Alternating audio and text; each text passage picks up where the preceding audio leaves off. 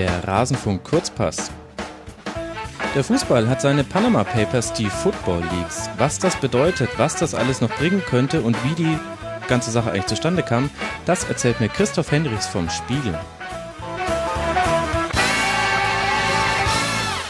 Christoph, ich grüße dich. Schön, dass du Zeit gefunden hast in dieser arbeitsreichen Phase deines Lebens. ja, herzlichen Dank für die Einladung. Freut mich, das erste Mal hier im Rasenfunk dabei zu sein. Ist eine große Ehre. Ja, und dann gleich äh, zu so einem Thema. Ich vermute, ich lehne mich nicht weit aus dem Fenster, wenn ich sage, du hast gerade eher zu viel als zu wenig zu tun. Ja, das könnte man wohl so äh, sagen. Äh, wir haben letzte Woche ja das erste Heft rausgehauen, das den, den Auftakt zu Football Leagues hatten dann am Freitagabend, als wir dann tatsächlich nur noch darauf warteten, dass auf Spiegel Online das Projekt dann auch online ging und wir dann auch auf die ersten Reaktionen warten konnten, das Gefühl, jetzt haben wir es geschafft, jetzt haben wir den, den großen Aufschlag hingelegt und dann ist erstmal so ganz viel Druck von uns abgefallen und mhm. Adrenalin mhm. und so weiter. Und jetzt auf einmal diese Woche merken wir, es geht ja genauso weiter, wenn nicht sogar schlimmer, weil jetzt weiß die ganze Welt von diesem Projekt und jetzt gibt es Reaktionen und jetzt passiert ganz viel, während wir auch noch weiterarbeiten ja. und jetzt auch noch mitten in der Produktion zum neuen Heft stehen. Ja, und dann ruft halt auch noch der Max vom Rasenfunk an. Ja. Umso schöner, dass das wirklich geklappt hat. Wir wollen mal ein bisschen über dieses Thema reden, das meiner Meinung nach eines der wichtigsten Themen, ja, vielleicht sogar der nächsten Jahre werden könnte im Fußball. Das werden wir jetzt gleich mal diskutieren. Aber um mal auch die Hörer abzuholen, die das bisher so vielleicht am Rande mitbekommen haben, versucht doch mal, so schwierig es ist, in ein paar Sätzen zu sagen, was sind denn eigentlich die Football Leagues? Worum geht es? Die Football Leagues haben begonnen als ein Blog. Das sind, wir nennen es mal Aktivisten, die ähm, die Wahrheit über die Fußballwelt, über die Fuß Fußballbranche äh, an die Öffentlichkeit bringen wollen. Und sie haben einige äh, Verträge veröffentlicht zum Beispiel und ähm, hatten da aber nicht so den durchschlagenden Erfolg, dass wirklich mhm. alle Fußballfans oder auch, ich sag mal, Mainstream-Medien, nicht irgendwie nur auf Fußball spezialisiert sind, äh, das aufgenommen haben. Und äh, dann hat mein Kollege Raphael Buschmann mit den äh, Machern von Football Leagues Kontakt aufgenommen und nach vielen Gesprächen über verschlüsselte Kanäle und nach einigen Treffen hat er dann eine gewaltige Datenmenge bekommen. Äh, das sind 1,9 Terabyte. Das kann man sich gar nicht so gut vorstellen, wie viel das eigentlich ist. Also wenn man mal überlegt, wie viel man so auf seiner eigenen Festplatte hat und was davon vielleicht große Videodateien oder MP3-Dateien sind, mhm. das sind alles Dokumente und E-Mails und Excel-Tabellen und PDF-Dateien. Wir hatten jetzt immer so diesen, diesen äh, vielleicht etwas schiefen oder schwierigen Vergleich mit den 500.000 Bibeln, dem diese Textmenge, die wir hier zu verarbeiten hatten, entspricht. Mhm. Ähm, ich habe auch nochmal äh, gelesen, vielleicht wäre der passende, passendere Vergleich gewesen, wie viele DIN A4-Seiten man auf ein Fußballfeld hätte drucken können. ja, dann hätte man den berühmten Fußballfeldvergleich mit drin gehabt. Ja, ja genau. Kann man sich auch nicht mehr vorstellen dann letztendlich. Also es ist einfach eine, eine Menge, die jeglicher Vorstellungskraft äh, äh entfleucht und da saßen wir dann irgendwann vor, vor sieben Monaten und haben überlegt, was machen wir jetzt damit? Und dann haben wir angefangen. Mhm. Aber das heißt, im Grunde geht es erstmal darum, dass es eine, eine Menge an Daten, da schafft man es nicht mehr, das von Seite 1 bis Seite 1.697.304 durchzulesen, sondern man muss das irgendwie anders anders scannen. Wie ihr das gemacht habt, das ähm, würde mich gleich mal interessieren. Aber erstmal, sag nochmal, du hast so angedeutet, ähm, Spielerverträge und so weiter. Was sind, was sind die Inhalte dieser Daten? Die Inhalte sind sehr vielfältig und mhm. wir wussten natürlich gerade zu Beginn nicht, was da drin steckt in diesem Datenberg, der da vor uns stand. Ähm, letztendlich haben wir jetzt mit der ersten Veröffentlichungsreihe, äh, ähm, also mit der ersten Veröffentlichung, die wir rausgehauen haben letzte Woche, uns um Offshore-Konstruktionen äh, gekümmert. Von Spielern, zum Beispiel von Real Madrid, Cristiano Ronaldo und dem Startrainer José Mourinho, der jetzt mhm. ja gerade bei Manchester ist. Äh, Mesut Özil hatte äh, auch Probleme mit der Steuer, das war aber keine Offshore-Geschichte. Das sind so Sachen, die haben wir aber auch erst Wochen und Monate nachdem wir die Recherche begonnen haben, erst entdeckt. Und dann hat es wieder weitere Wochen und Monate gedauert, bis wir sagen konnten, ach so, okay, das ist tatsächlich die Geschichte und das sind die Systeme und das sind die Strukturen, die sich darin verbergen. Und was sonst noch in den Daten steckt, wie gesagt, ist sehr vielseitig. Wir haben ausführliche äh, äh Mailwechsel und Kommunikation von, von Anwälten, zum Beispiel über diese Offshore-Fälle, auch zu anderen Themen.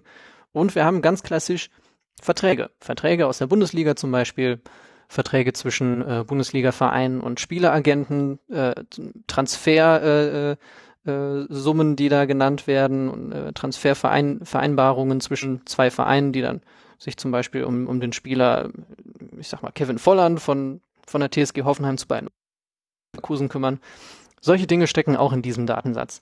Und das okay. ist natürlich äh, ein, ein absoluter Goldschatz für Sportjournalisten, äh, die seit Jahren immer wieder diese Sätze hören von, von, den, von den Vereinsverantwortlichen, äh, wir kommentieren keine Zahlen, ja, wir kommentieren über die keine Ablösesumme wurde Stillschweigen vereinbart. Der berühmte genau. Satz. Ja, krass. Das heißt, ihr sitzt an einer, an sehr, sehr sensiblen Daten. Jetzt hast du schon zweimal oder dreimal das Wort Offshore in den Mund genommen. Erklär mal kurz, was ist damit gemeint? Wird ja auch nicht jedem geläufig sein. Genau, Offshore, denke ich, sind vor vorherige Leaks äh, bekannt geworden. Es gab ja tatsächlich auch die sogenannten Offshore-Leaks und mhm. dann auch die Panama Papers zum Beispiel. Das waren äh, ähnliche Geschichten. Das sind Steuerparadiese, gerne in der Karibik, auf kleinen Inseln, wo kleine Häuser stehen, manch, manchmal sogar nur irgendwie eine Hütte, vielleicht mal mit einem zweiten Stockwerk. Und in, in Hütten, in diesen Klitschen sind Tausende und Abertausende Firmen registriert. Und das machen vorwiegend reiche Leute, weil sie auf diesen Inseln so gut wie keine oder manchmal auch überhaupt keine Steuern zahlen müssen, wenn sie da ihr Geld lagern. Mhm. Also ein, ein Steuervermeidungsprinzip, ähm, manchmal kann, in manchen Fällen kann man auch von Steuerhinterziehung sprechen. Und da haben wir tatsächlich die größten Stars in unserer Fußballwelt, die, die von den meisten Menschen angehimmelt werden, die oder die von so vielen Millionen Leuten immer bewundert werden, von denen man die Trikots kauft, die man im Fernsehen äh, sieht und die sich wunderbar inszenieren können. Von denen haben wir festgestellt, die verdienen eine Menge Geld und dann tun sie auch noch eine Menge dafür, dass sie zumindest Teile von diesem Geld nicht versteuern müssen. Mhm. Verhalten sich wahrscheinlich letztlich so, wie sich tatsächlich viele Reiche verhalten. Ähm, mit, mhm. mit dem wachsenden Kontostand wächst nicht immer auch die Bescheidenheit, sondern eher dann das Verlangen davon wieder möglichst wenig abzugeben. Hat man den Eindruck jetzt auch, wenn man die anderen Leaks, die du schon genannt hast, mit in die Betrachtung mit einbezieht. Jetzt lass mal kurz darüber reden, was jetzt so die Veröffentlichungen des äh, letzten Samstags jetzt waren, womit ihr jetzt rausgegangen seid. Du hast gesagt, so die größten Spieler, äh, die man so sieht und der prominenteste ist dann natürlich Cristiano Ronaldo. Genau. Ich denke, das ist auch der wahrscheinlich auch größte Spieler unserer Zeit, in dem Sinne, dass auch wirklich jeder eine Meinung zu ihm hat. Er pult mhm.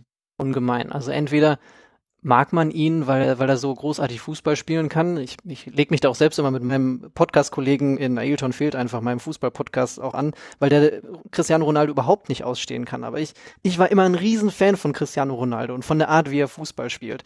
Und auch wenn jemand überhaupt nichts mit Fußball am Hut hat, dann hat er schon mal Cristiano Ronaldo gesehen und vielleicht erlebt, wie der, wie der sich auf einer Bühne gibt oder wofür er alles wirbt und hat eine Meinung über ihn. Und ähm, jetzt gucken wir quasi hinter die Fassade und ja, auch in, in die Kontoauszüge von Cristiano Ronaldo. Das ist eine Geschichte, das ist unsere größte Geschichte.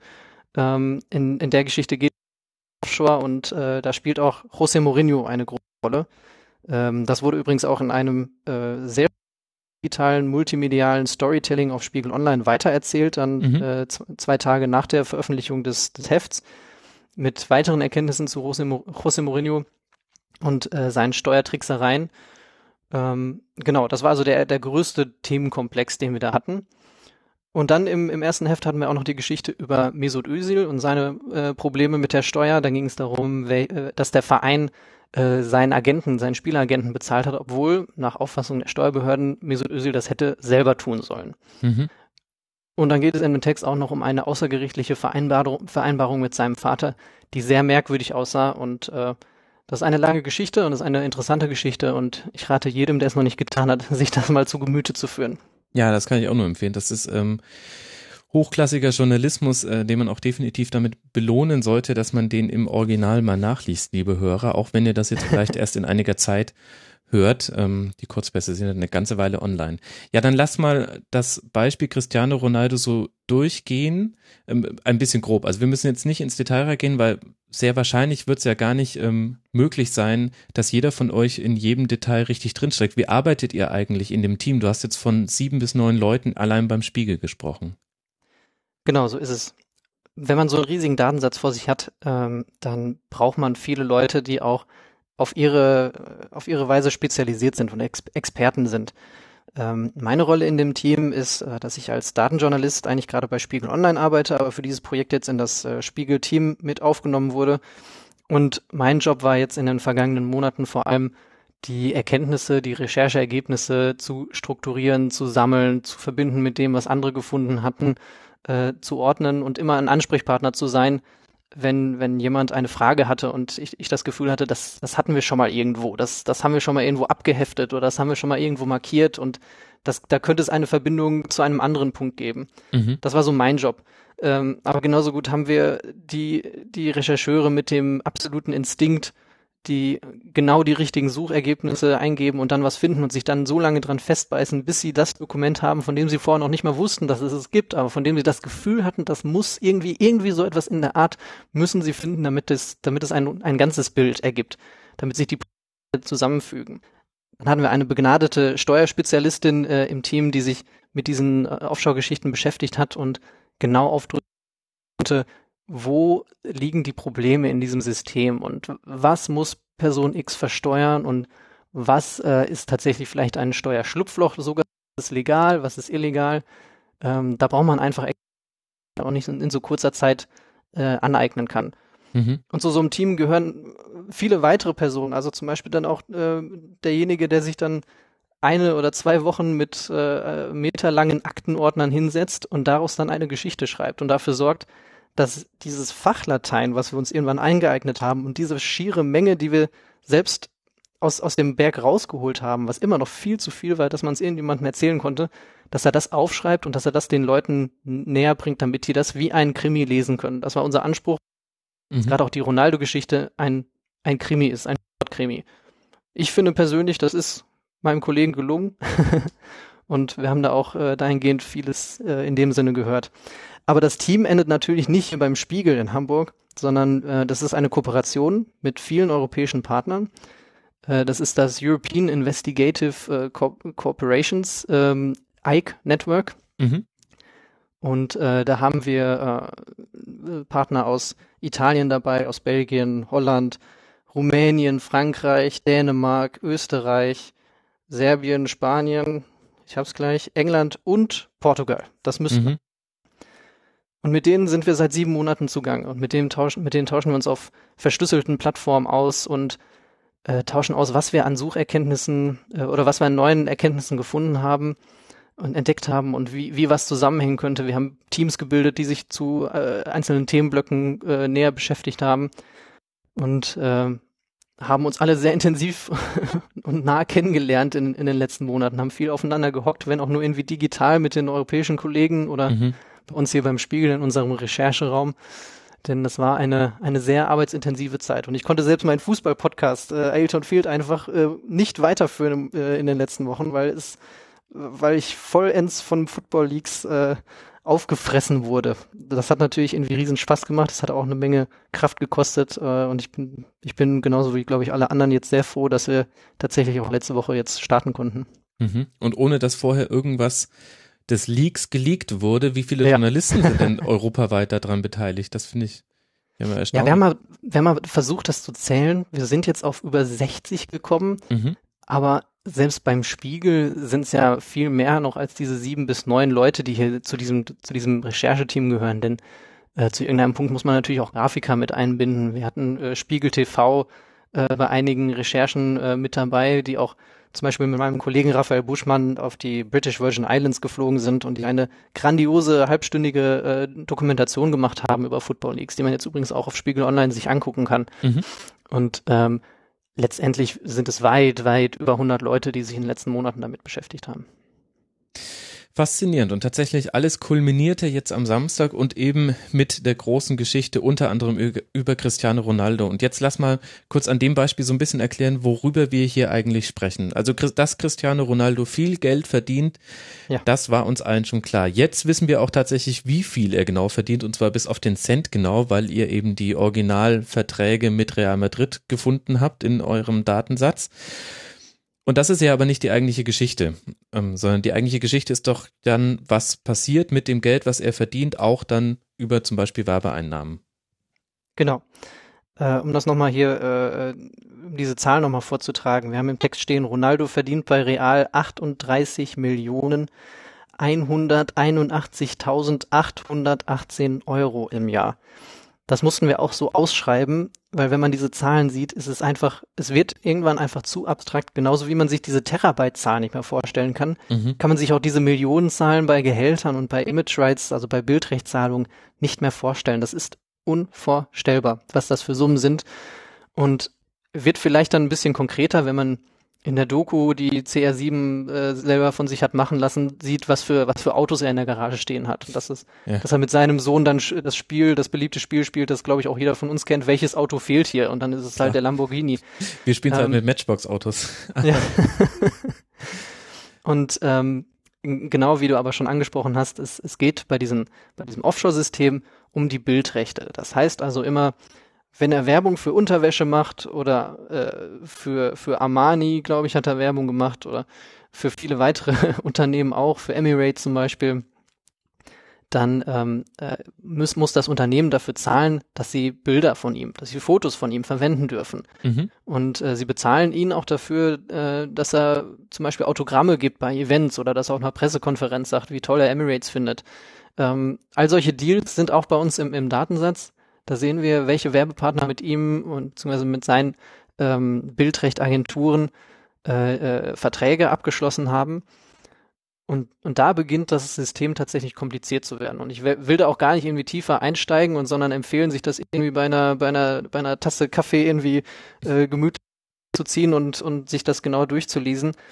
Denn dann geht es darum, was muss man dann eigentlich in welchem Land versteuern und wenn diese, wenn diese Bildrechte erstmal äh, über Irland, wo die, wo die Agenturen für diese Bildrechte sitzen und dann offshore äh, auf, auf eine, auf die British Virgin Islands in der Karibik, wenn da das Geld dann drauf geht, dann ist, dann, wenn wir das feststellen, dann ist die Herausforderung herauszufinden, wie viel Geld entgeht damit äh, der Steuerkasse und wie viel mhm. Geld äh, müsste er ansonsten bezahlen, wenn er das alles in Spanien oder in Portugal ließe. Ja, genau, vielleicht kann man sich das so irgendwie so ein bisschen versinnbildlichen. Also wir haben jetzt einen großen Haufen Schotter und ähm, die Frage, die sich für sehr reiche Personen und dann wahrscheinlich auch Cristiano Ronaldo stellt, und vielleicht ist es tatsächlich auch so eine Herausforderung, die man dann sieht, ähm, ist natürlich, ähm, wie kann ich möglichst viel von diesem großen Berg behalten? Und das hat dann ganz wesentlich damit zu tun, in welchen Ländern ich diesen Berg horte und wie ich ihn so verschiebe, dass er vielleicht dann für gar nicht mehr sichtbar ist für die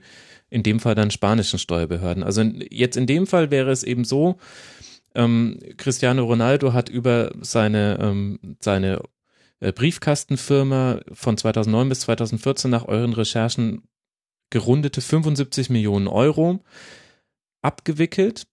Und die sind eben nicht quasi einfach in Spanien bei ihm aufgeschlagen auf dem spanischen Sparkassenkonto und wurden dann mhm. dementsprechend versteuert, sondern die wurden eben anders verschoben, so dass sie dann aus dem Sichtfeld des spanischen Fiskuses rausgeraten sind. Und da haben wir, ja. Er, er wurde von den spanischen Steuerbehörden auch dahingehend untersucht. Also er musste auch eine Steuererklärung machen, ist klar. Und ähm, dann ist tatsächlich die Frage, und äh, wir hoffen, dass sich jetzt auch durch, durch unsere Artikel, nicht nur im, im Spiegel, sondern auch in den anderen Zeitungen und Zeitschriften und Online-Medien in, in ganz Europa, dass sich dadurch die äh, spanischen ähm, Steuer nochmal ganz genau für dieses Thema interessieren. Denn wenn Sie das Gefühl haben, hier ist eine Offshore-Firma, die wurde nur äh, fehlerhaft angegeben oder die wurde äh, komplett ausgelassen, dann müssen Sie den Fall womöglich nochmal äh, ganz neu aufrollen und sich das nochmal ganz genau angucken und dann womöglich am Ende entscheiden, ob Ronaldo da eine Gesetzlücke sehr geschickt ausgenutzt hat oder ob er tatsächlich äh, etwas Verbotenes getan hat. Denn das maßen wir uns nicht an äh, zu beurteilen. Das ist tatsächlich dann die Sache der Behörden. Mhm. Ja, das muss man auch dazu sagen. Nicht alles an diesen Praktiken ist illegal, sondern ähm, genau. das sind tatsächlich Schlupflöcher, die genutzt werden können. So war das ja bei den Offshore-Leaks und den Panama Papers auch schon. Mhm. Vielleicht versuchen wir es mal so ein halb chronologisch aufzudröseln, dass man es vielleicht auch akustisch so ein bisschen nachvollziehen kann, wovon wir hier sprechen. Bevor Cristiano Ronaldo von Manchester United zu Real Madrid gewechselt ist, hat er schon diese, diese Briefkastenfirma auf den British Virgin Islands, die Tollin Associates, hat er gegründet und denen seine Bildrechte übertragen für die nächsten Jahre hinweg. Die Briefkastenfirma über eine Apotheke übrigens, das sieht man im Spiegel TV-Bericht sehr schön. Das ist tatsächlich relativ äh, naja, äh, tragikomisch, keine Ahnung, ich weiß nicht, wie ich wie es beschreiben soll. Es ist ein genau, sehr eindrückliches also dieser, Bild. das ist also auf dieser Insel, genau, unten ist äh, ein kleiner Laden, ein kleines Geschäft und dann geht's eine kleine Treppe hoch Und an dieser Adresse im zweiten Stock äh, sitzt quasi eine, eine Anwaltskanzlei und da sind hunderte, wenn nicht sogar tausende Firmen registriert. Die haben noch nicht mal alle einen Briefkasten. Natürlich nicht. Das ging ja gar nicht. So groß ist das Haus gar nicht, dass man da für jede, für jede Firma einen Briefkasten anhängen könnte. Zumal diese Firmen auch nie Post kriegen. Das ist eine Scheinfirma. Das, das ist genau, so sieht eine Briefkasten eine Offshore-Firma aus. Mhm. Okay, also die hat jetzt quasi die Befugnisse mit den Bildrechten von Cristiano Ronaldo zu arbeiten und gibt diese Rechte dann weiter, jetzt nicht direkt an Werbepartner wie mhm. Nike, mhm. Samsung und so weiter, weil Werbepartner sich natürlich also ich könnte mir vorstellen, dass äh, so große Unternehmen jetzt nicht so allzu gerne auf ein Konto in den British Virgin Islands äh, etwas überweisen, sondern das hätte man gerne irgendwie anders. Und in dem Fall äh, gibt es dann die Polaris Sport in Irland. Das ist, ähm, ist eine Einrichtung, da hängt der Berater dann von Cristiano Ronaldo mit zusammen, aber letztlich auch, korrigiere mich, wenn es anders ist, auch eine Scheinfirma. Ja, also das ist das ist, um, bei diesem Berater handelt es sich um George Mendes. Äh, das ist der, glaube ich, man kann sagen, der mächtigste Berater in der Fußballwelt. Der hat mhm sehr viele wichtige, sehr viele große Klienten von Real Madrid und damit auch den den den größten Spieler überhaupt, äh, Cristiano Ronaldo. Und das ist dieses, das ist das ganze Schema, das ist äh, das Schema, was alle äh, oder die meisten Klienten von George Mendes auch nutzen können. Dieses ähm, dieses System mit den beiden irischen Firmen äh, Multisports und Image Management und Polaris Sports. Mhm. Äh, und Polaris äh, wird auch von seinem Neffen verwaltet, also äh, also von von George Mendes. Äh, das heißt also, das bleibt in dem Sinne dann äh, in der Familie. Okay.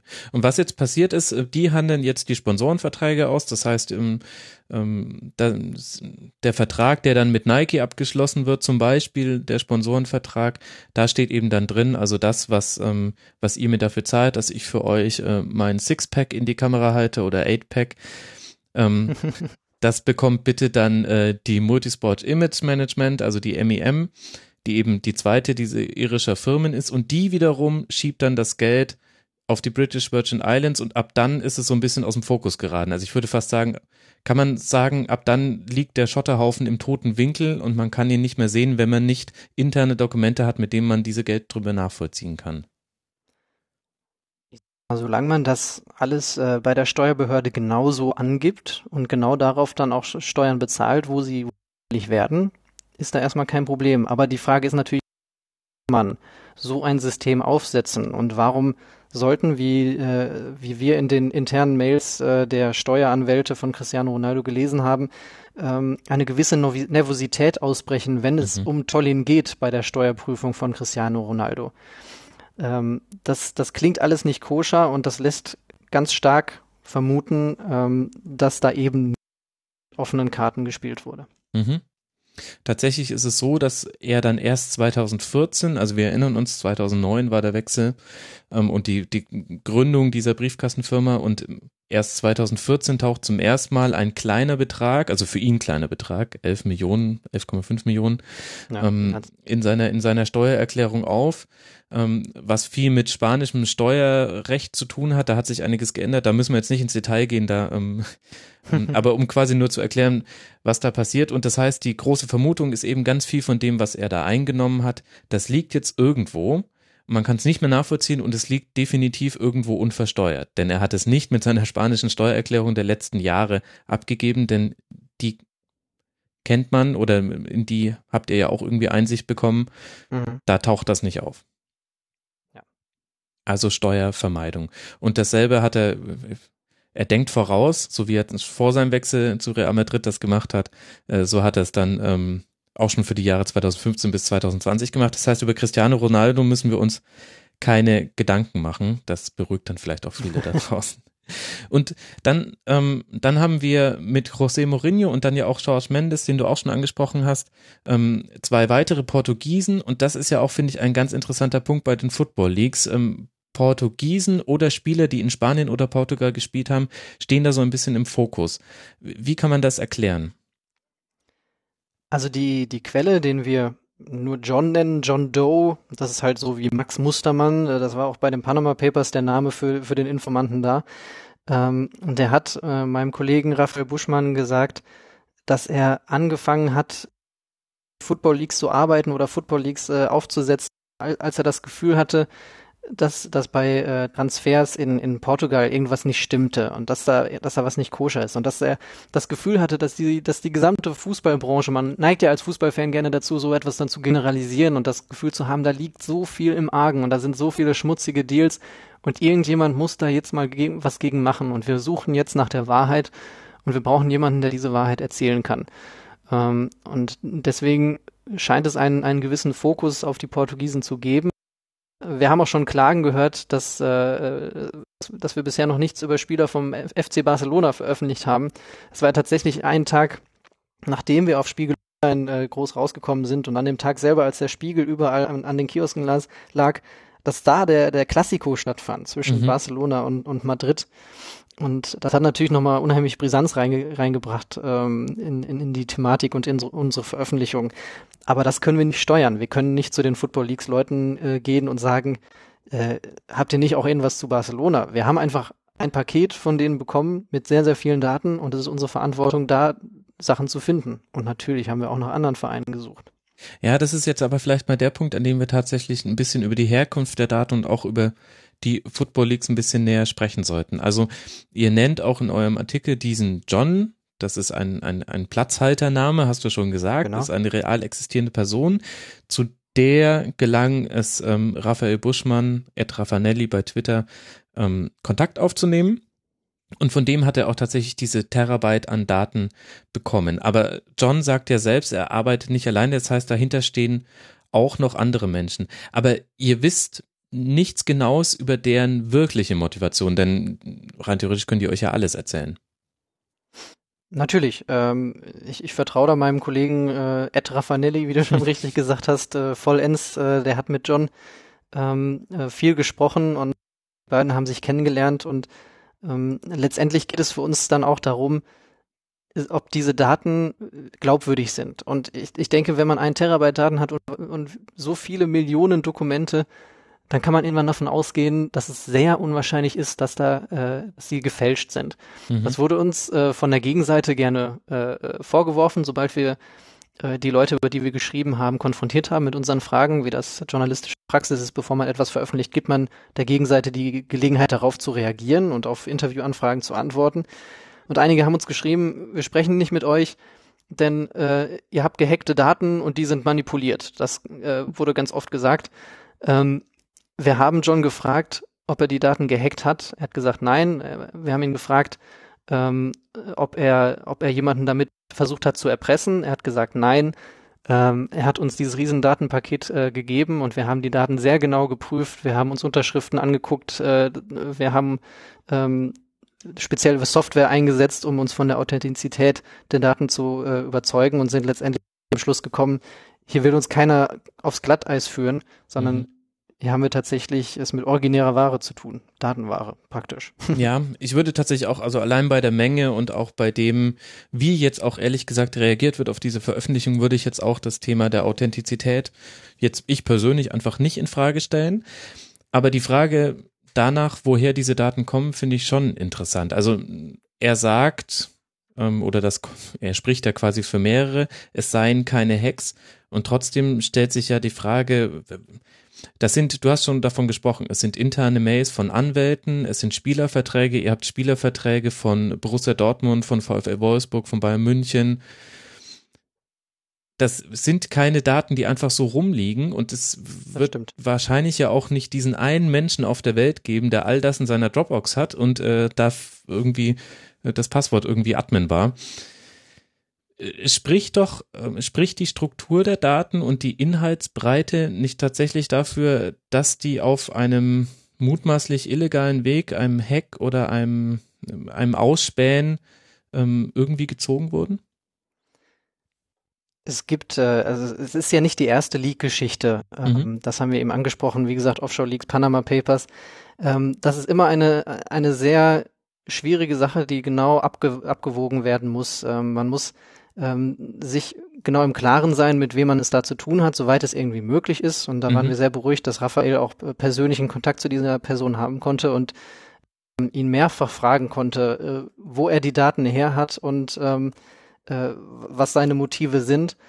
Und tatsächlich können wir dann auch nur noch die, die Antwort weitergeben, die, die Raphael bekommen hat. Mhm. Und ähm, wir, wir halten das, äh, das Datenmaterial für, äh, wie gesagt, authentisch und für so wichtig, dass wir es, äh, dass wir es, dass wir es verwenden und dass wir damit äh, den, den äh, Lesern und äh, den, den Konsumenten ähm, einen, einen Einblick in die Fußballwelt geben können, die einmalig ist bisher. Und ähm, das ist eine, eine Abwägung, die wir natürlich nach langer, langer Zeit, langer Diskussion dann auch so getroffen haben. Mhm. Ja, klar, das ist keine einfache Entscheidung. Ähm, man muss ja auch verantwortlich mit dem umgehen, was man da hat. Ähm, ich denke, man sieht es zumindest an den ersten Veröffentlichungen, dass ihr das auch immer im Blick habt. Jetzt ist aber natürlich schon so ein bisschen die Frage, wie geht man mit dem, mit dem Zustandekommen dieses Leaks ums? Also wir haben hier keinen Edward Snowden, der sein Gesicht in die Kamera hält und auch in seinem ähm, persönlichen Schicksal all die Konsequenzen äh, daraus trägt, ähm, dass er sich zum Whistleblower-Tum entschieden hat, sondern das ist alles so ein bisschen shady, würde ich fast mhm. sagen. Also äh, alles so ein bisschen schwierig.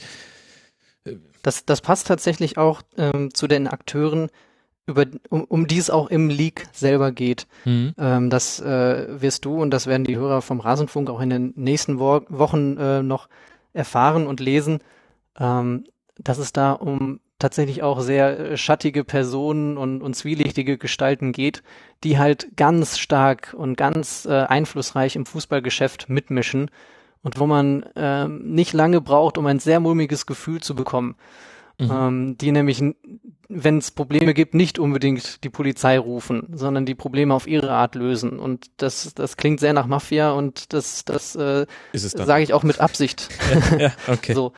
Und ähm, deswegen ist es dann wahrscheinlich auch die persönliche Entscheidung gewesen von der Person, den Personen, die hinter Football Leagues stehen, äh, das anonym zu machen, um sich selber zu schützen. Und das ist, äh, dass ich, also ich würde mich ich würde mir das sehr genau überlegen, ähm, ob ich wie ein Edward Snowden den Weg der absoluten Öffentlichkeit wählen würde und sagen würde, hier ist mein Gesicht und das habe ich getan und jetzt muss ich auswandern und jetzt arbeite ich weiter und äh, äh, werde so zu einer zu einer Heldenfigur, aber muss mein Leben, wie ich es bisher gelebt habe, komplett beenden mhm. und auch immer darum fürchten, dass die Leute, denen ich da geschadet habe, ähm, auf der Suche nach mir sind, um mir zu äh, um, um mich zu schädigen. Und das ist dann letztendlich die Entscheidung von von den Whistleblowern und wir werden natürlich einen Teufel tun, dann solche Personen Doe oder sei es mal irgendwie in Zukunft eine Jane Doe ähm, dazu zu zwingen oder zu, dazu zu drängen, sich der Öffentlichkeit bekannt zu geben. Mhm. Ja, ja, klar. Ihr müsst ja auch eine Abwägung treffen, auch zwischen einem öffentlichen Interesse und möglichen moralischen Bedenken. Also sei es jetzt eben, dass, dass diese Daten durch einen illegalen Akt ähm, eventuell eben äh, zutage befördert wurden, ähm, dennoch ist das, was da darin beschrieben wird, ja nicht unbedingt auch alles legal. Also das ist dann äh, klassische Entscheidung äh, des Journalisten oder des Journalistenteams. Ihr musstet ja auch selber ähm, alle möglichen Vorkehrungen treffen, dass ja auch erst gar nicht bekannt wird, dass ihr daran arbeitet. Beschreib mal kurz, wie hat jetzt eigentlich der Spiegel dann diese, diese 1,9 Terabyte, die liegen jetzt wahrscheinlich nicht auf eurem, in eurem Intranet und jeder kann da drauf kommen. Nein, das ist natürlich eine eigene Infrastruktur, die dafür erstmal äh, äh, geschaffen wurde. Wir haben einen Rechercheraum eingerichtet, ähm, der besonders äh, gesichert wurde. Ich glaube, äh, einige Leute hier äh, wurden dann etwas äh, hellhörig oder haben mal genauer hingeguckt, als wir dann sogar noch Milchglas vor unsere Fenster in den Flur hinein mhm. haben installieren lassen, dass halt nicht jeder unbedingt irgendwie gucken kann, wer sitzt da denn alles gerade an Computern. Und ähm, wir haben uns eine spezielle äh, Datenforensik-Software äh, zugelegt, mit der man eben ähm, gezielt äh, solche großen Datensätze durchsuchen kann und, und Schnittmengen finden kann und äh, so besser und äh, vor allem effektiver arbeiten kann. Und ähm, das alles unter hohen Sicherheitsvorschriften äh, äh und die wir uns selbst äh, auferlegt haben. Mhm. Wir müssen uns überall mit, äh, mit der Zwei-Faktor-Authentifizierung einloggen, ähm, auch gerade verschlüsselte Plattform, auf der wir uns mit unseren äh, Partnern in Europa unterhalten. Und ähm, das ist alles äh, mit, mit ganz vielen äh, IT- und Sicherheitsexperten und so erdacht worden und so konzeptioniert worden, ähm, dass wir eben nicht im Internet landen. Und Äh, Im Internet landete dann nur letzten Freitag die Meldung, der Spiegel kommt heute nicht um 18 Uhr im Digital, in der Digitalausgabe auf dem iPad, sondern heute erst um 21 Uhr. Und ähm, da haben einige Leute im Haus dann auch tatsächlich das erste Mal erfahren, dass es wirklich jetzt an diesem Abend losgeht. Mhm. Dass da irgendwas in der Luft ist, natürlich kriegt man das im Haus mit. Aber wir haben versucht, versucht den Kreis derer, die genau Bescheid wussten, sehr klein zu halten. Mhm. Das heißt, du hast jetzt die letzten Monate in einem Raum gesessen ohne Zugang zum Internet. Ehrlich gesagt kann ich mir das gar nicht so wirklich vorstellen. Da würde ich ziemlich nervös werden. Und ich will gar nicht wissen, wie, äh, wie sich eure Smartphone-Nutzung seitdem verändert hat. Aber ähm, gut, äh, kommen wir mal nochmal zurück. Wir haben jetzt äh, Cristiano Ronaldo, also er hat ähm, Steuern vermieden und da sämtliche Tricks eingesetzt, äh, die man so hat. Und es hat viel damit zu tun, Geldströme verschwinden zu lassen. Etwas Ähnliches, ich äh, vereinfache jetzt, ähm, kann man bei José Mourinho ähm, nachweisen. Der musste jetzt dafür auch schon eine Strafzahlung tätigen. Und auch Mesut Özil war jetzt ein Thema eurer Geschichte. Und dadurch, dass es eben ein deutscher Nationalspieler ist, könnte ich mir vorstellen, dass das Interesse der Hörer an ihm dann vielleicht dann doch noch ein bisschen höher ist. Kannst du grob umreißen, worum geht's denn bei ihm? Bei Mesut Özil, das hatte ich vorhin schon mal angerissen, ähm, geht es darum, was ganz viele äh, äh, auch Bundesliga-Vereine machen. Ähm, wenn sie einen Spieler verpflichten, dann gibt es meistens auch einen Spieleragenten, der sich, äh, der sich da eingeschaltet hat, der den, der den Spieler angepriesen hat beim Verein zum Beispiel. Meistens ist das ein Spielerberater, der halt für, jetzt in diesem Fall, Mesut Özil arbeitet. Und ähm, der dementsprechend äh, dann eigentlich auch von Mesut Özil bezahlt werden sollte, denn er, er, äh, er leistet diese Dienste ja für Özil. Jetzt haben aber die ähm, Steuerbehörden in dem Fall von Özil entschieden, ähm, dass als der Verein die, die Zahlung für, für den Spielerberater von, von Özil äh, getätigt hat, dass das nicht rechtens, rechtens gewesen ist und dass das eine versteckte Gehaltszahlung gewesen sein könnte für Özil. Mhm. Denn, wie gesagt, im Prinzip der Dienst, der, der, die Dienstleistung wird für Özil äh, äh, erbracht und nicht für den Verein. Der Verein profitiert davon, dass er am Ende Özil unterschreiben, äh, äh, Özils Unterschrift unter dem Vertrag stehen hat.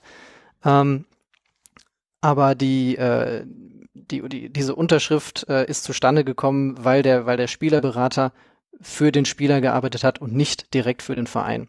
Und wenn der Verein dafür bezahlt, dann ähm, könnten damit äh, Steuern umgangen werden. Mhm noch so eine ein, ein Seitenstrang der Mesut Özil Geschichte ist, dass äh, da die Steuerberaterkanzlei, die ähm, für sehr sehr viele Spitzenfußballer zuständig ist und äh, im so ein bisschen im Zentrum dieses Leaks steht, weil äh, mutmaßlich wurde von denen sehr sehr viele Daten gezogen, auf welche Art und immer äh, Art und Weise auch immer, äh, dass da noch eine Düsseldorfer äh, Kanzlei, sage ich jetzt mal, ähm, mit beteiligt ist und äh, man sich in Spanien ganz schön drüber geärgert hat, wie die, wie die arbeiten und dass die den ganzen Ernst der Situation so gar nicht richtig erkannt hätten. Das waren so ein bisschen so die, die Momente eurer Geschichte, wo man fast so ein bisschen schmunzeln musste, muss ich sagen. Ja, ah. gerade wenn es mal so ein bisschen, ich sag mal, äh, menschelt, ein ganz blöder Begriff, aber ein anderer fällt mir gerade nicht ein. Ähm, wenn man dann zum Beispiel liest, dass die, dass die Anwälte der, der, also die spanischen Anwälte von, von Özil erleichtert sind, wenn sie erfolgreich verhindert haben, dass aus dem Steuerverfahren äh, ein Strafverfahren wird ähm, und damit also größeren Schaden von Özil abgewendet haben. Da, da, da feiern sie sich dann in der E-Mail und, und man merkt richtig, wie denen ein Stein vom Herzen fällt. Und ähm, das macht diese Materie, die ja sehr, sehr trocken, sehr abstrakt sein kann, wo es um viele Zahlen, wo es um äh, äh, Steuerdetails geht, um, um vielleicht den einen oder anderen Spiegelstrich in einem Gesetzestext. Das macht das alles wieder so ein bisschen bunter und ein bisschen begreifbarer. Und das könnt ihr dann auch in dem, in der langen Story zu Özil nachlesen. Mhm. Jetzt haben wir so mal ein bisschen grob umrissen, ähm, was es jetzt erstmal am Samstag zu lesen gab. Wie waren denn jetzt so die Reaktionen danach? Also du hast schon vorhin angesprochen, es gehört zum äh, journalistischen Kodex und ist ja auch richtig so, dass man alle Beteiligten mit einer Frist vorher informiert und es gab dann, wie haben denn erstmal so die beteiligten Vereine, Spieler, Spielerberater und so weiter reagiert? Sehr unterschiedlich tatsächlich. Äh, einige Leute haben überhaupt nicht von sich hören lassen. Einige haben auf Fragen geantwortet. Ähm, ganz oft bekommt man aber auch das zu hören, was man äh, in, der, in der Öffentlichkeit auch zu hören bekommt, wenn man nach Verträgen äh, äh, fragt. Äh, Verträge sind vertraulich und über die Ablösesumme oder sonstige Zahlungen ist Stillschweigen vereinbart. Dazu beziehen wir keine Stellung. Was aber vor allem unsere Kollegen in, in Spanien widerfahren ist, ist schon außergewöhnlich, denn die, die spanische Anwaltskanzlei, um die es hier geht, die hat ähm, per Gericht tatsächlich eine einstweilige Verfügung gegen unsere Partner von El Mundo äh, erwirkt, ähm, eben auch mit dem, mit dem Argument, dass die Daten ge gestohlen worden seien und deswegen nicht verwendet werden dürfen. Die Chefredaktion von El Mundo hat sich entschlossen, trotzdem zu veröffentlichen, weil sie das als Eingriff in die Pressefreiheit gesehen hat. Wenn es Daten, die von öffentlichem Interesse sind, äh, zurückgehalten werden, weil, wie die, wie die, äh, wie die Kanzlei behauptet hat, ähm, weil die Daten eine, eine zweifelhafte Herkunft haben.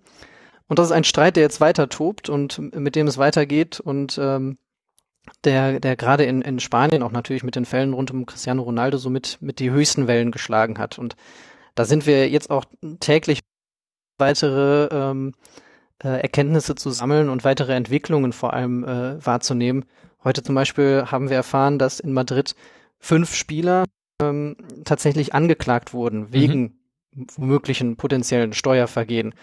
Äh, und das sind zufälligerweise auch Mendes-Kunden. Also da gehört zum Beispiel äh, Ricardo Carvalho zu oder Fabio Coentrao und auch Xabi Alonso zum Beispiel, mhm. äh, der jetzt, der kein Mendes-Kunde ist, aber der beim FC Bayern München spielt.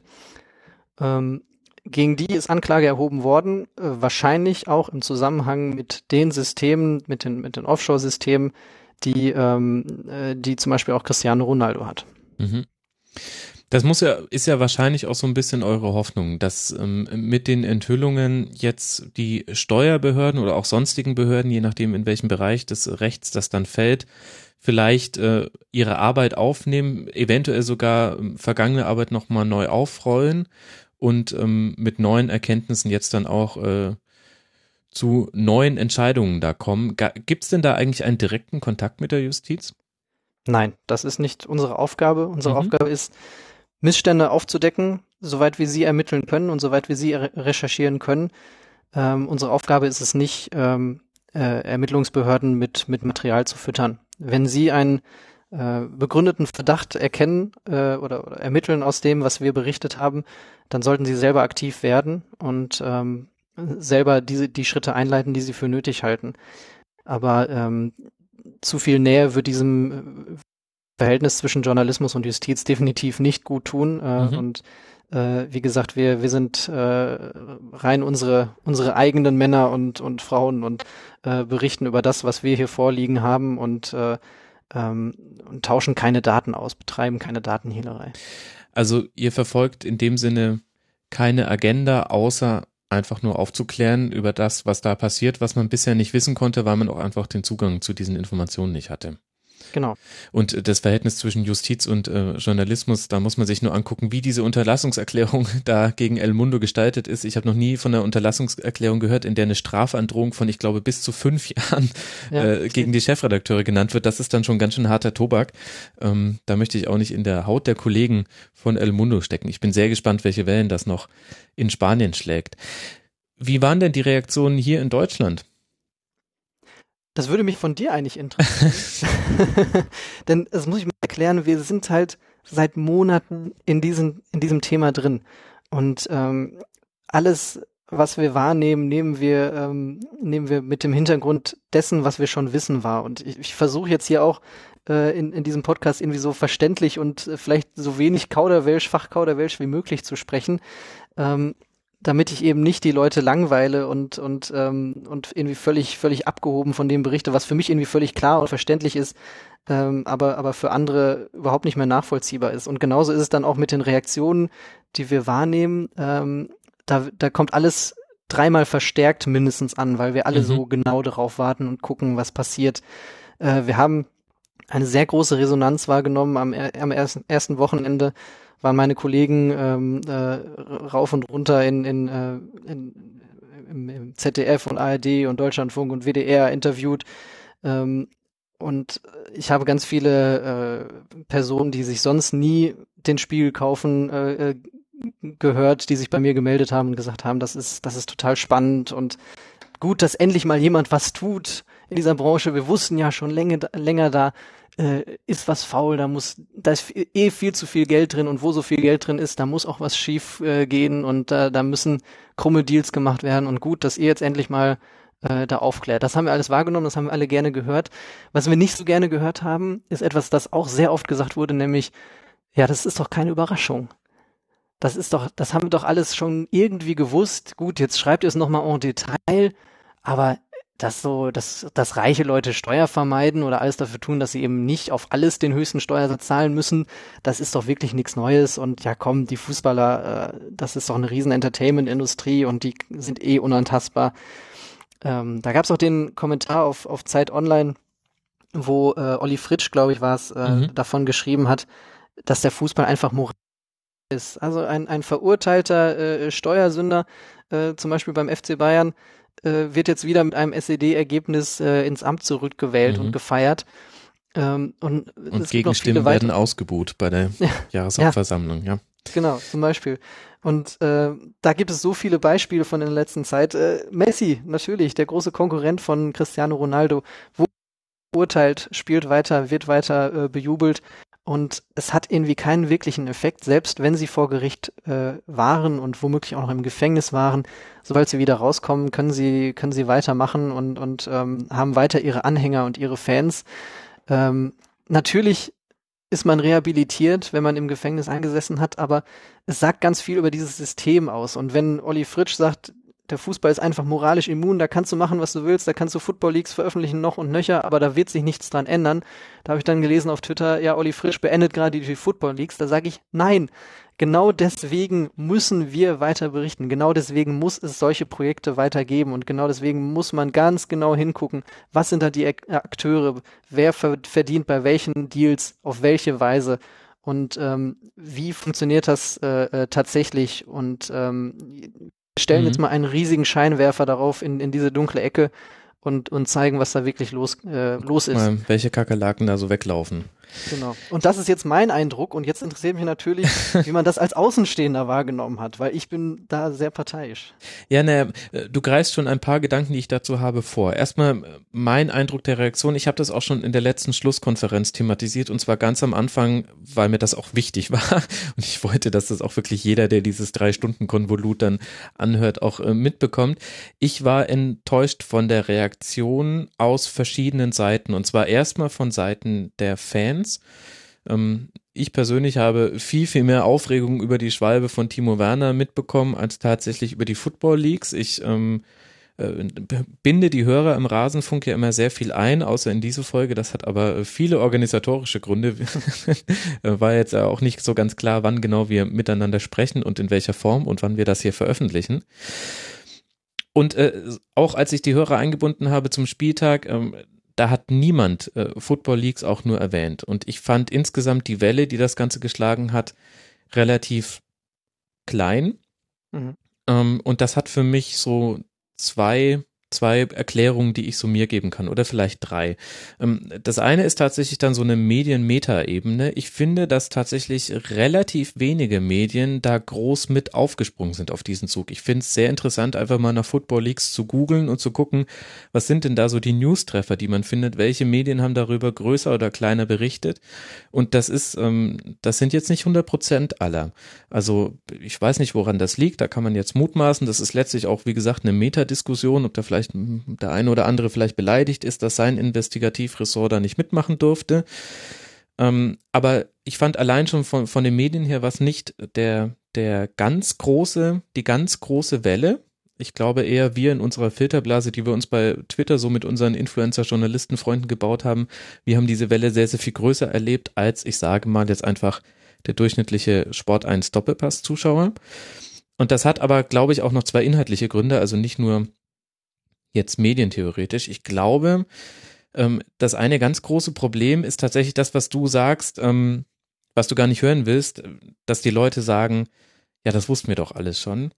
Ähm, ich glaube, das ist aber ein ganz wesentlicher Punkt davon. Also ähm, ich habe das ja auch schon so hier ein bisschen anmoderiert nach dem Motto, naja, dass reiche Menschen, dass da anscheinend äh, im Kopf man dann so strukturiert ist, dass man äh, nicht die 80 Millionen auf dem Konto sieht und sich freut und dann auch 14 Millionen Steuern drauf zahlt, sondern dass man die 80 Millionen auf dem Konto sieht und wahnsinnige Angst hat, dass einem davon was weggenommen wird und man das dann vielleicht zu so einer Art Reichensport wird, sein Geld so zu verstecken, dass man davon wenig möglichst wenig teilen muss, das, das ist tatsächlich, glaube ich, eine, ein, ein Wesenszug des Menschen, der sehr weit verbreitet ist und den ehrlich gesagt auch jeder bei sich selbst erkennt, wenn er seine Steuererklärung schreibt.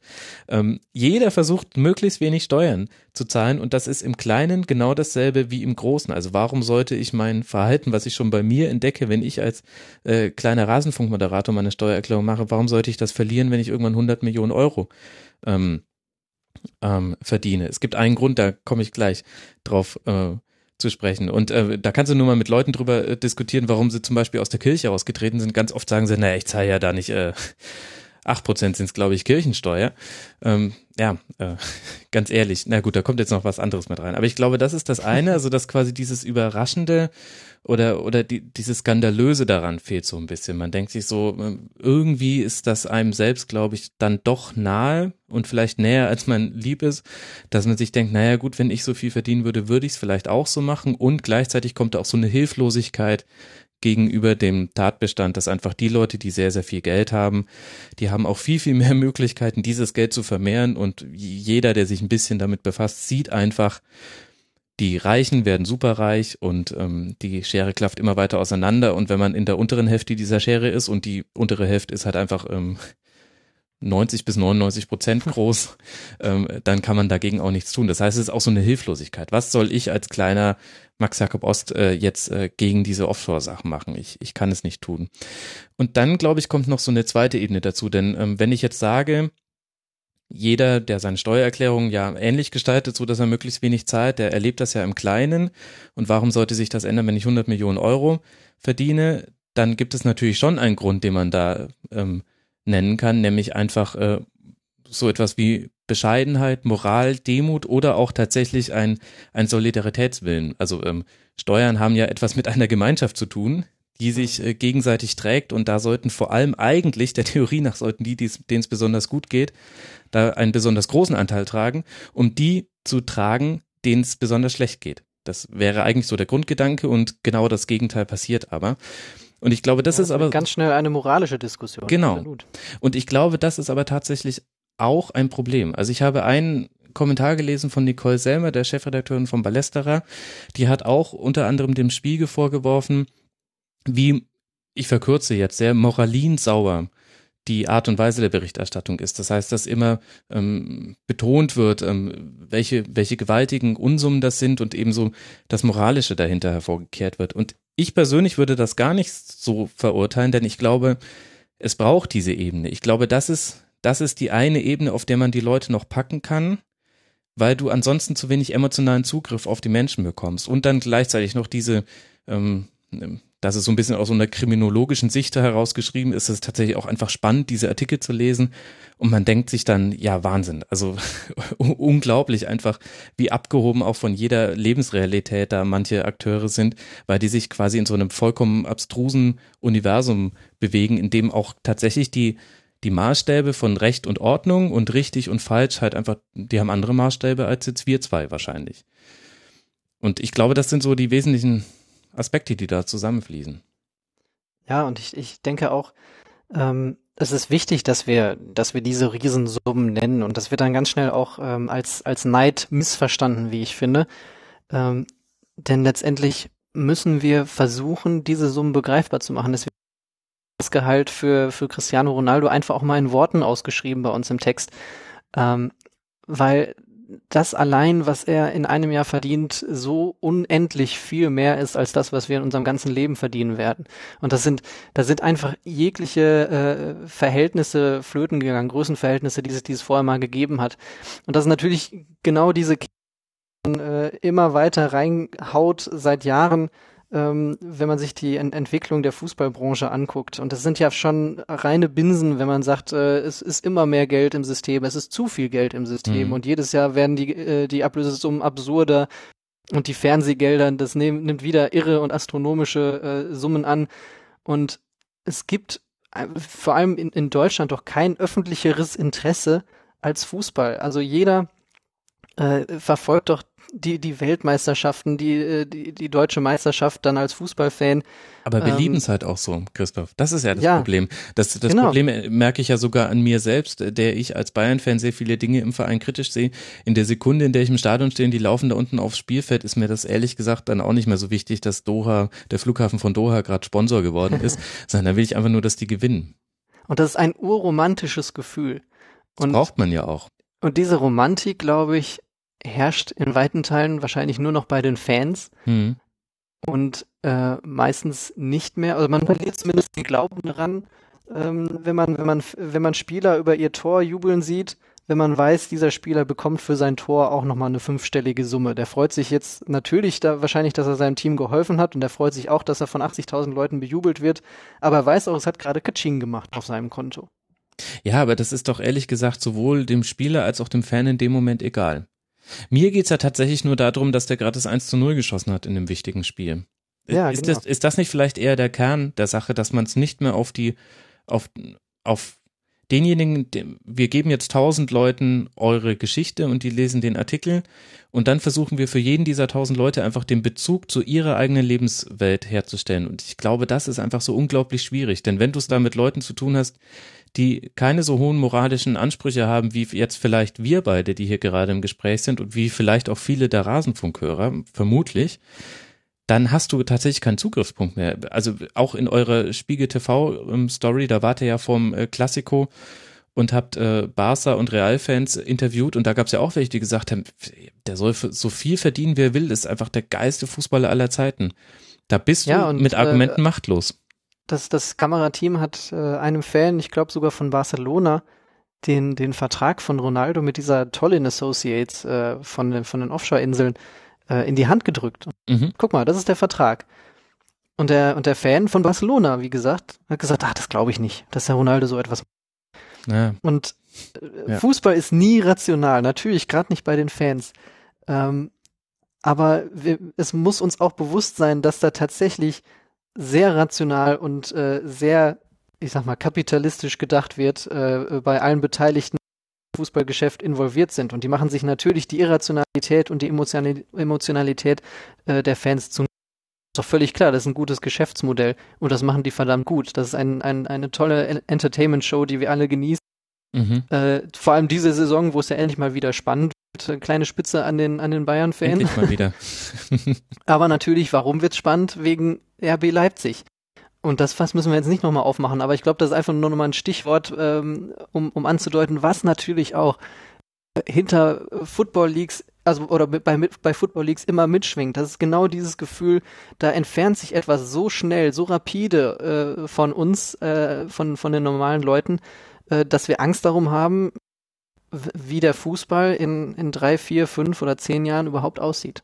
Die melken unsere Liebe, jetzt etwas populistisch äh, formuliert. Also das klingt wie so, ein, wie so ein so ein Verein. Also sowas wie echte Liebe oder wir leben dich. Ja. Wir melken eure Liebe.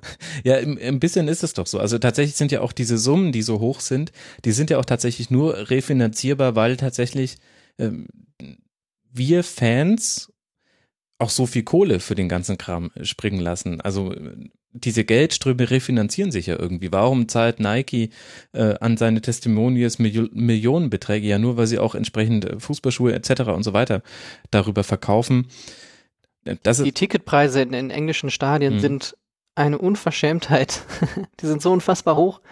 Die Stadien sind trotzdem ausverkauft. Irgendjemand kann sich dann irgendjemand zieht mit und seufzt dann halt, aber sagt, ja, es ist doch mein Verein. Ja, was halt, genau, es ist halt einfach ein geiles Spiel und es ist eine geile Sportart und es sind auch ähm, gute Kicker. Ähm, aber gleichzeitig, vielleicht müsste man halt häufiger noch äh, klar machen, dass viele Dinge, also es gibt ja schon auch ähm, Dinge, die in breiteren Fankreisen auch ähm, kritisiert werden am Fußball. Da ist jetzt Raba Leipzig äh, ein ganz gutes Beispiel dafür. Und das hängt alles mit denselben Mechanismen zusammen, nämlich letztlich reduziert sich ehrlich gesagt auf Kapitalismus und äh, auf Kohle. Und da kommen, sind natürlich dann solche, solche Machenschaften im Halblegalen dann schon wieder interessant, weil sich da Leute dann einen weiteren Wettbewerbsvorteil verschaffen oder ähm, ja, eben, ja. Ja, wir, wir haben die Erfahrung gemacht ähm, bei unserer Recherche, dass wir ganz vielen Fällen äh, auf, äh, ganz viele Fälle aufgedeckt oder erlebt haben oder nachvollziehen konnten. Wir merkten, je dreister und äh, mit mit der also ja genau, je dreister jemand in einen Deal gegangen ist und versucht hat, das Maximum für sich rauszuholen, desto erfolgsversprechender am Ende auch. Und es ist doch kein Wunder, wenn man sich anguckt, was in den letzten Jahren mit der FIFA passiert ist, wer da alles verhaftet wurde und für was, ähm, dass man da kein großes Vertrauen hat, dass da noch die Regulation, äh, die, die, die, äh, doch die Regulation äh, funktioniert. Mhm. Regulierung heißt es. Und, und gleichzeitig sind ja zum Teil ähm, ähm, Teile dieser Methoden sind ja auch wirklich legal. Das ist ja dann tatsächlich nochmal ein Riesenproblem. Es gibt halt genau. einfach genau. äh, sehr, sehr kleine, meist Inseln, äh, die sich da ein eigenes Geschäftsmodell aufgebaut haben, keine Unternehmenssteuer zu verlangen, aber ähm, über andere kleinere Peanut-Abgaben, dann bei 10.000 Briefkastenfirma summiert sich das dann so wieder zusammen, dass man als British Virgin Islands zum Beispiel dann ganz gut über die Runden kommt. Genau, und mit dem, was ich eben gesagt habe, meinte ich auch nicht nur äh, Offshore-Geschäfte, also ganz mhm. im Gegenteil. Äh, wir haben ja jetzt letzte Woche mit dem, mit dem Spiegel Veröffentlichungsserie begonnen. Genau, sag mal, und, was noch so kommen wird. Also genau. am liebsten kannst du mir jetzt natürlich das sehr detailliert sagen. Ich vermute ja. mal, du musst da vage bleiben, aber deute mal so ein bisschen an. Auf was kann das, man sich Das habe ich quasi gerade schon, denn ähm, es, es wird im, im weiteren Verlauf darum gehen, wer an, an Deals partizipiert und, und äh, wie, wie, das, wie das vollzogen wird und was es da für Absprachen gibt und ähm, was, wie, wie Spieler zum Beispiel auch von Beratern und von Vereinen. Also wir gehen jetzt äh, von dieser von dieser Steuergeschichte ähm, ein, ein Stückchen weg und, mhm. ähm, und, und steigen ähm, in die Niederungen der der äh, äh Beraterverträge zum Beispiel ein. Oh, sehr interessant. Da freue ich mich tatsächlich drauf. Da will ich einiges zu, zu wissen. Was, was erhofft, da musst du jetzt einfach für dich sprechen. Ähm, was erhoffst ja. du dir denn jetzt, dass sich verändert? Glaubst du tatsächlich, dass das zu großen Veränderungen führen kann im Fußball? Was ich persönlich glaube, ist, dass äh, in Deutschland, wahrscheinlich auch in ganz Europa, es nicht mehr lange so weitergehen kann. Vielleicht darf, vielleicht kann es weitergehen, ja, aber vielleicht darf es so nicht weitergehen.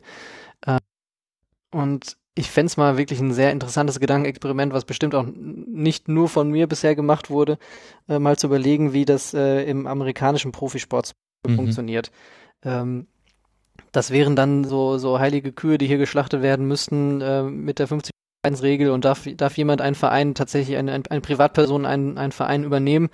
Ähm, die Elf Freunde hatte, glaube ich, im, im aktuellen Magazin da ein paar schöne Beispiele für, wenn, wenn irre Personen einen Verein übernehmen, was dann alles schiefgehen kann. Das war seltsam, aber es ist deutlich weniger verlogen als das, was jetzt äh, auch in der Bundesliga passiert. Und wer da wie die, äh, die Hände mit drin hat im operativen Geschäft, nur weil er der größte Geldgeber ist, also nur mhm. in Anführungszeichen, natürlich Geld ist alles in diesem, in, in diesem Geschäft. Ähm, da, da kann einem man manchmal Angst und Bange werden. Und das wissen ja auch die Fans. Also ich als Fan von Borussia Dortmund äh, äh, kann natürlich wunderbare Sprüche über, über Gazprom oder Clemens Tönnies reißen, aber weiß genau auch, dass, dass ähm, die Blauen, äh, also dass, die, dass meine Freunde, die blaue Fans sind, ähm, auch ihre Probleme haben mit dieser, mit, mit, mit diesen, mit diesen Geldgebern und mit den Leuten, die da, die da Entscheidungen fällen können. Und das ist jetzt nur ein Beispiel von so vielen äh, Vereinen, wo ganz viel schief läuft und ähm, wie gesagt nicht nur in Deutschland, sondern in, in Europa. Ähm, das ist im Moment eine ganz ungute Entwicklung und das wird äh, auch gebütsmühlenartig von, von allen Leuten wiederholt, dass sie sich eigentlich die, die Romantik zurückwünschen. Das ist, das ist ein, ein Wunschdenken, was nicht ganz erfüllt werden kann. Ich meine, früher war eh mal alles besser, aber tatsächlich muss man wahrscheinlich das ganze System grundlegend ändern. Und da mhm. habe ich nicht das Patentrezept dafür, aber ich glaube, früher oder später wird es soweit kommen, dass da ähm, etwas komplett geändert werden muss. Transparenz wäre schon mal ganz gut. In, in ja. NBA, NFL, da weiß ich, wie viele Millionen jemand bekommt. Das, das hängt natürlich dazu. auch mit dem Salary Cap zu tun, aber das wäre vielleicht ja. auch gar nicht so die schlechteste Idee. Aber tatsächlich ist das ja mal ganz interessant zu wissen, äh, dann auch, dass äh, Lavezzi der aktuell bestverdienste Spieler der Welt ist, weil er in China irgendwie für 23 Monate, ich glaube 50 Millionen oder so, nagel mich nicht auf die Summe fest bekommen. 56,7. 56,7 Millionen. Ach Wahnsinn. Wenn man sich dann mal ausrechnet, wie viele 10.000 Jahre man selbst dafür arbeiten müsste, dann, das finde ich ein ganz guter Bezugsrahmen tatsächlich. Das er hat ja auch vor, dem, vor seinem Wechsel betont, äh, dass er andere Angebote dafür ausgeschlagen hat, äh, weil er sich für die chinesische Kultur interessiert. Klar. Die haben so, äh, die haben ganz besonders tolle Geldzählmaschinen. Aber gut, gleichzeitig sind wir dann auch schon wieder in so einer, in so einer Ecke, wo man halt sehr, ja, moralinsauer und, und bei mir ist es jetzt ehrlich gesagt kein Neid auf den, der muss in, in der chinesischen ähm, äh, Liga Fußball spielen. Aber man könnte mir natürlich auch Neid äh, unterstellen. Es ist, es ist tatsächlich schwierig, dieses Thema zu transportieren, ohne immer mit der riesigen Moralkeule zu kommen oder als Neidhammer dazustehen oder Dinge hm, zu verharmlosen. Also da, mhm. schwierige Sache, schwierige Sache. Christoph, ich habe dich schon länger ähm, in Beschlag genommen, als du mir eigentlich versprochen hattest und ich weiß ja, dass Zeit gerade ein, ein wichtiges Gut ist, aber ich habe noch eine brennende Frage. Hast du mal in eurer Forensik-Software Rasenfunk eingegeben? Nein, habe ich tatsächlich noch nicht. Vielleicht ist uns da die große Schweinerei entgangen. Ach so, na, nee, das nicht, keine Angst. Nee, nein, aber mich würde interessieren, bei 1,9 Terabyte Daten, E-Mails und so weiter, ob irgendeiner von denen den Rasenfunk kennt. Das fände ich toll. Ailton fehlt einfach, steht auch nicht drin. Das weiß ich zumindest. Das hast du, das hast du nachgeguckt. Hätte ich aber an deiner Stelle auch gemacht. Sehr, sehr cool. ja, ähm, ja, äh, wenn du mir einen Gefallen tun kannst, dann äh, kannst du das ja äh, vielleicht mal machen. Gut, im spanischen Markt sind wir vielleicht noch nicht so nicht so verbreitet und das haben wir ja schon besprochen, dass da noch ich bin da zuversichtlich. Schwerpunkt ist. Aber vielleicht ist ja einer von denen sogar Rasenfunk-Supporter, dann finde ich den ganz gut. Man kann uns ja auch unterstützen. Das, äh, naja. Na gut, ob ich Sag doch nochmal die Domain, wo man das machen kann. ich habe es mir gerade verkniffen, weil ich mir dachte, mhm. das ist jetzt ganz schön, äh, ja, die, die Leute werden es finden, die sich dafür interessieren. Christoph, äh, vielen, vielen herzlichen Dank, dass du dir diese Zeit genommen hast äh, und wie gesagt, äh, länger als eigentlich vereinbart. Ähm, ich äh, sag nochmal, dass man dir auf Twitter folgen kann, at der Henrichs. Genau. Ähm, Ihr seid man, herzlich willkommen. Man kann auch Eton Fehlt hören, das sollte man auch zu, äh, tatsächlich tun, wenn du halt dann irgendwann auch mal wieder Zeit für deinen eigenen Podcast hast. ja. Ja, ich, ich, ich glaube, ich, ich bin jetzt auch ein bisschen verdorben für, für meinen Fußball-Podcast, denn äh, mein, mein Prinzip mit, mit meinem äh, äh, Kollegen, mit dem Matthias, äh, wenn wir uns vor ein Mikro gesetzt haben, dann haben wir uns einfach über Fußball unterhalten, wie wenn wir uns in der Kneipe treffen und über mhm. Fußball quatschen.